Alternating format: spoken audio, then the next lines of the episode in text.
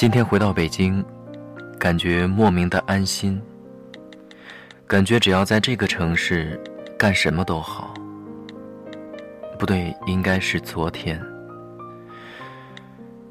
坐了一天的车，我特意的犒劳自己去吃了一顿呷哺呷哺，一个人。虽然有人说呷哺呷哺不怎么好吃，但是我喜欢。我以为我已经习惯一个人了，也喜欢一个人了，但这只是我以为。就在刚才，我从噩梦中挣扎出来，还是那样的梦。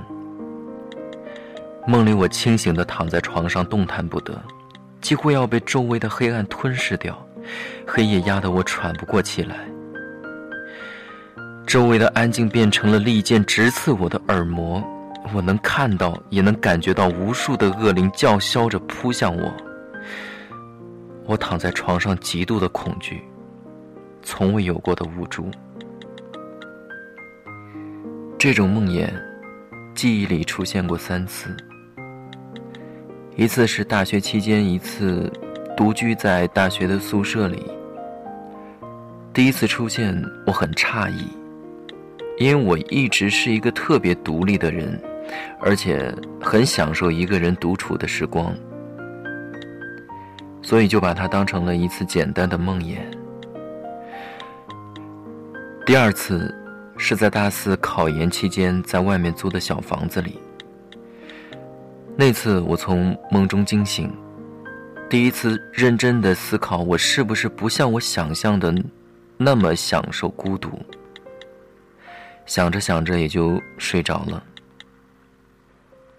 第三次是在去年寒假过年的时候，在传媒大学对面的小区的地下室里，我心有余悸的睁开眼睛，起床，打开了书桌的台灯，从此，这盏灯再没有关过。这次还是在北京，我惊醒之后眼睛酸涩，但再也不敢闭上。第一反应是，明天再也不要一个人住了。我打开手机，调到纯音乐频道。也许有点响声会好很多。我不敢下床去开灯，幸亏床上放了一把手电。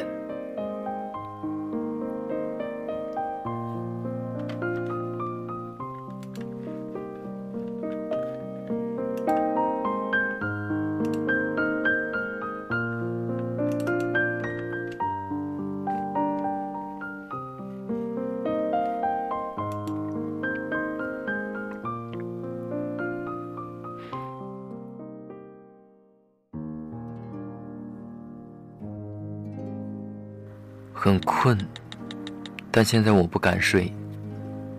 卫生间的热水器跳了，寝室更加安静了。我要弄出点声音，所以我打开手机开始记录。我很想跟我的恋人、跟我的亲人、跟我亲近的朋友诉说，可我不能诉说，因为这会让他们担心我，心疼我。显得我好像很脆弱，所以，我宁愿不要他们的同情。可是，我又急切的想要去发泄，想要把这份压抑的恐惧宣泄出去。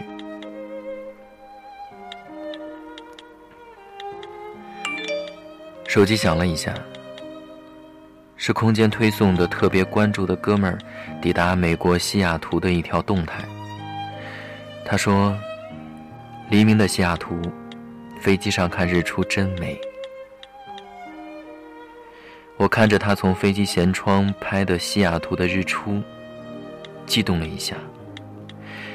此时此刻，世界并不是全部被黑夜笼罩。西雅图的黎明似乎马上要照到我的身上，我抖擞起精神，可眼睛更酸了。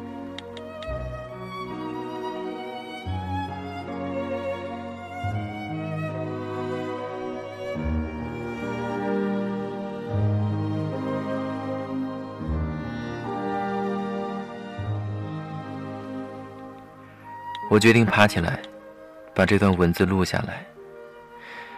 这期节目也许是有史以来效率最高的一次，电乐也许是最随意的一期吧，甚至可能说话都不那么利索。好吧，请原谅我的任性，别多想，没有什么鸡汤或者是正能量，我只是想在这个不敢入睡的夜里做点什么，打发着。漫漫长夜，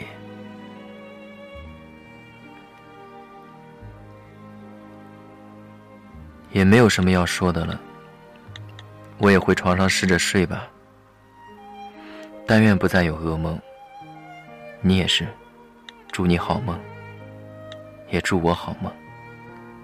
现在是北京时间凌晨的两点三十一分，我是阿呆，晚安。